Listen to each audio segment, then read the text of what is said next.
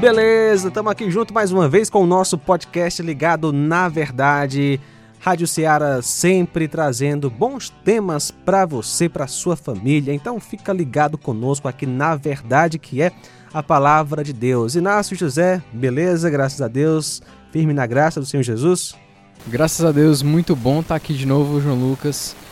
E é sempre bom estar gravando o Ligado na Verdade. E essa semana não poderíamos ter um tema mais interessante do que esse. Com certeza, né? Coelhinho da Páscoa que traz. Isso, não, rapaz. Não é isso, não. Não é isso, não. A Páscoa tá aí, mas vamos falar do verdadeiro significado da Páscoa, né? Ó, Olha só o tema, Inácio. Cristo ressuscitou. E o Kiko? o Kiko do Chaves? Não, não. Já ouviu aquela expressão? E o, E o Kiko? O que que eu tenho a ver com isso? né? Não sei se é, eu Ah. acho que é das antigas, né? Assim já tá manjado já. É, talvez. Não é mais, não é mais novo, mais, não. mais ou menos. Pois é, então, Cristo ressuscitou. E o Kiko? E o que, que eu tenho a ver com isso, né? Olha só, conosco, via Zoom, muito prazer recebê-lo aqui no podcast, meu amigo pastor Isaac Sales, que já contou o seu testemunho, né, no programa Minha História. Prazer recebê-lo. Beleza, pastor? Opa, boa tarde, beleza, gente? É um prazer todo meu. Fico honrado aí com o convite. Já participei de um outro programa e agora a primeira vez aqui no podcast Ligado na Verdade. Prazer estar aqui com vocês. É, boa noite, bom dia ou boa tarde, né? Depende da, da hora que a pessoa... Não, não Nós- sabemos. É, nós estamos gravando à tarde. a É, é verdade, estar. Estamos gravando à tarde, mas a galera aí tá ouvindo qualquer hora, né? O importante é estar ligado na verdade. É isso aí. Pastor, eh, apresente aí sua família. Quem sabe alguém não ouviu o programa Minha História, né? O seu testemunho. Apresente sua família. Fale um pouquinho de você em poucas palavras aí. Bom, eu sou Isaac, tenho 27 anos, sou natural de Fortaleza, mas já estou morando aqui em Sobral faz uns dois anos e alguns meses. É, sou casado com a Natália e tenho uma filhinha chamada Abigail. Por enquanto, é, estamos aqui em Sobral segundo a vontade do Senhor para poder realizar a obra dele. Estamos plantando uma igreja, se assim for da vontade dele. Estamos participando desse ministério, servindo aqui em Sobral. Se você quiser saber um pouco mais da minha história, né, já fica o gancho aí, João Lucas. Sim, exatamente, né? Já, já fui ao ar, tá? Na, inclusive no site radioceara.com.br. Pastor Isaac, Jesus está vivo?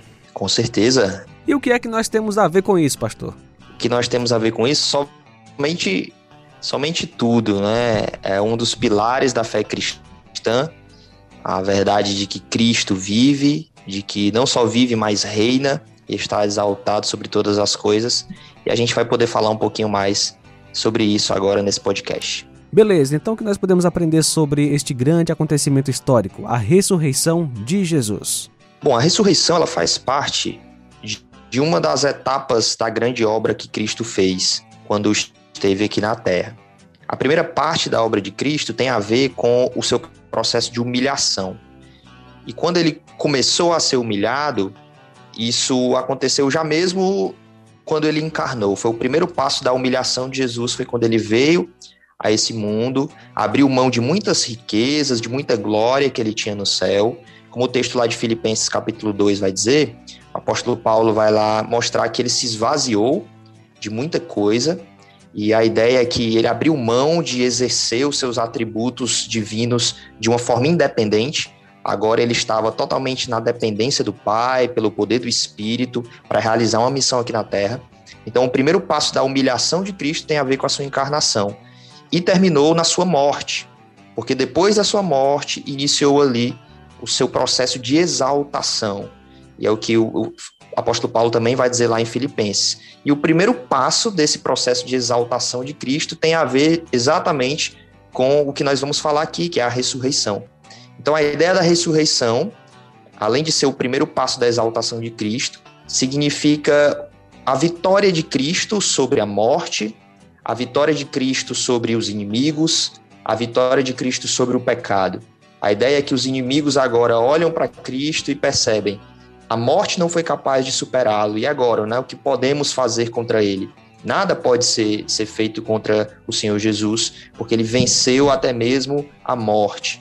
E a, a, acaba que a ressurreição ela tem diversas ramificações, né, diversas aplicações que a gente também vai ver aqui ao longo desse podcast, mas se a gente for resumir uma definição, por exemplo, de ressurreição, é a vitória de Cristo sobre a morte, é a vitória de Cristo sobre o pecado, sobre as potestades, mostrando que ele triunfou na cruz, venceu, trazendo salvação a nós. É uma espécie de garantia que Deus nos dá de que o seu sacrifício foi aceito. Beleza, você falou em salvação, né?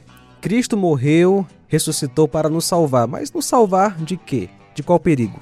A Bíblia vai mostrar, João Lucas, que existe uma verdade cruel, uma má notícia, que to todos os seres humanos estão envolvidos nela. A ideia de que estamos debaixo da ira de Deus por conta dos nossos pecados. Os nossos pecados nos fazem inimigos de Deus, é uma barreira entre nós e Deus, e não só uma barreira, mas algo que gera inimizade. Então, sobre nós existe uma condenação, porque quebramos a lei de Deus, transgredimos a lei de Deus e a humanidade está em rebeldia contra Deus. Então, o grande perigo iminente sobre nossas vidas é um perigo de condenação. E Cristo veio para realizar uma obra que nos livra disso. A sua morte tem a ver com isso, porque ele leva sobre si a culpa pelo nosso pecado, a condenação do nosso pecado, a maldição que estava sobre nós, a maldição de que aquele que, que pecar morrerá. E quando ele ressuscita, ele demonstra que essa maldição foi quebrada. Ele demonstra que aquilo que ele fez está agora consumado, a, a sua vitória sobre a morte, a sua vitória sobre a maldição. E aqueles que agora confiam em Cristo as palavras do apóstolo Paulo lá em Romanos 6, a ideia é que nós somos unidos a ele, não só na semelhança da sua morte, mas também na semelhança da sua ressurreição. Então, quando cremos em Cristo, estamos unidos a ele na semelhança da sua morte, isso significa que morremos para o nosso pecado e morremos para o mundo, e somos unidos a ele também na semelhança da sua ressurreição, que significa que nascemos de novo para uma nova vida com Deus. Beleza, Cristo morreu na cruz, ressuscitou dos mortos. E para a pessoa ter a vitória de Cristo aplicada em sua vida, ela tem que fazer alguma coisa? O que deve ser feito? Bom, a palavra de Deus vai nos mostrar que, diante da verdade do Evangelho, os homens são convocados a responder com duas coisas: com arrependimento e com fé. O arrependimento é meio que olhar para dentro de si e confessar que realmente é um pecador, que necessita do perdão de Deus, que vive uma vida que desagrada a Deus, e ao mesmo tempo abandonar essa vida de pecado. O arrependimento é como se fosse a parte negativa da resposta, você abandona, você diz não para o pecado. E a fé é a parte positiva, porque a fé é você, é você se aproximar daquele que tem poder para te salvar, daquele que fez todo o trabalho para te salvar, que é Cristo, e se aproximar com confiança. Muitas pessoas acham que fé significa só acreditar. Acreditar que Jesus existiu, que Jesus foi um homem que pregou amor e tudo mais, tudo mais. Mas não para em acreditar. Fé exige um elemento essencial que é a confiança, é nos entregarmos por, por completo nas mãos daquele que fez todo o trabalho, que morreu na cruz e que ressuscitou em favor de pecadores. Então a resposta ao evangelho é arrependimento e fé. Dessa forma, a obra de Cristo é aplicada na nossa vida por meio do seu Espírito Santo. Lá em Romanos fala assim, né? Se com a tua boca confessares Jesus como Senhor e em teu coração creres que Deus o ressuscitou dentre os mortos, será salvo. É interessante que, assim, para um pecador ser salvo, como você está explicando, né? Basta se arrepender e crer em Jesus. É como se fosse um mendigo, né? Que estende a mão para receber um presente de um rei.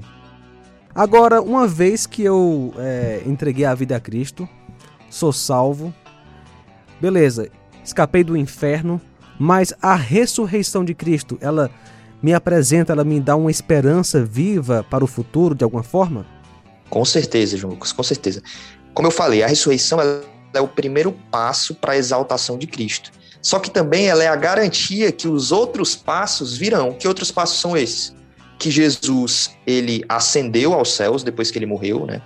Depois que ele ressuscitou, ele, ele foi visto por, por muitas testemunhas. Paulo vai dizer que por umas 500 testemunhas de uma vez só. E depois de passar alguns dias na terra, ele ascendeu aos céus, ele subiu aos céus e se assentou à destra de Deus. Então, esse é o segundo passo da exaltação de Cristo. E existe ainda um, um último passo da sua exaltação, que é a promessa da sua segunda vinda. Então, a segunda vinda de Cristo é garantida pelo fato de que ele hoje vive, de que ele hoje reina. E isso traz esperança para os cristãos, isso traz esperança para nós que já cremos, que já recebemos essa salvação, porque assim como ele ressuscitou dos mortos, teve um corpo modificado, um corpo transformado, um corpo que a Bíblia vai chamar de um corpo incorruptível, né, que não, não, não sofre mais com os efeitos do pecado, nós, aqueles que cremos nele, também seremos transformados, também seremos ressuscitados, se quando ele voltar estivermos mortos, e teremos um corpo transformado. Então a esperança é de que o, o final, a plenitude da sua exaltação, que vai vir na sua última vinda, isso nos enche de, de expectativas de reinar junto com Cristo, que vive, que já reina sobre tudo, mas que no final das contas esse reino será pleno, esse reino será físico, esse reino terá um, um, um período em que será terreno,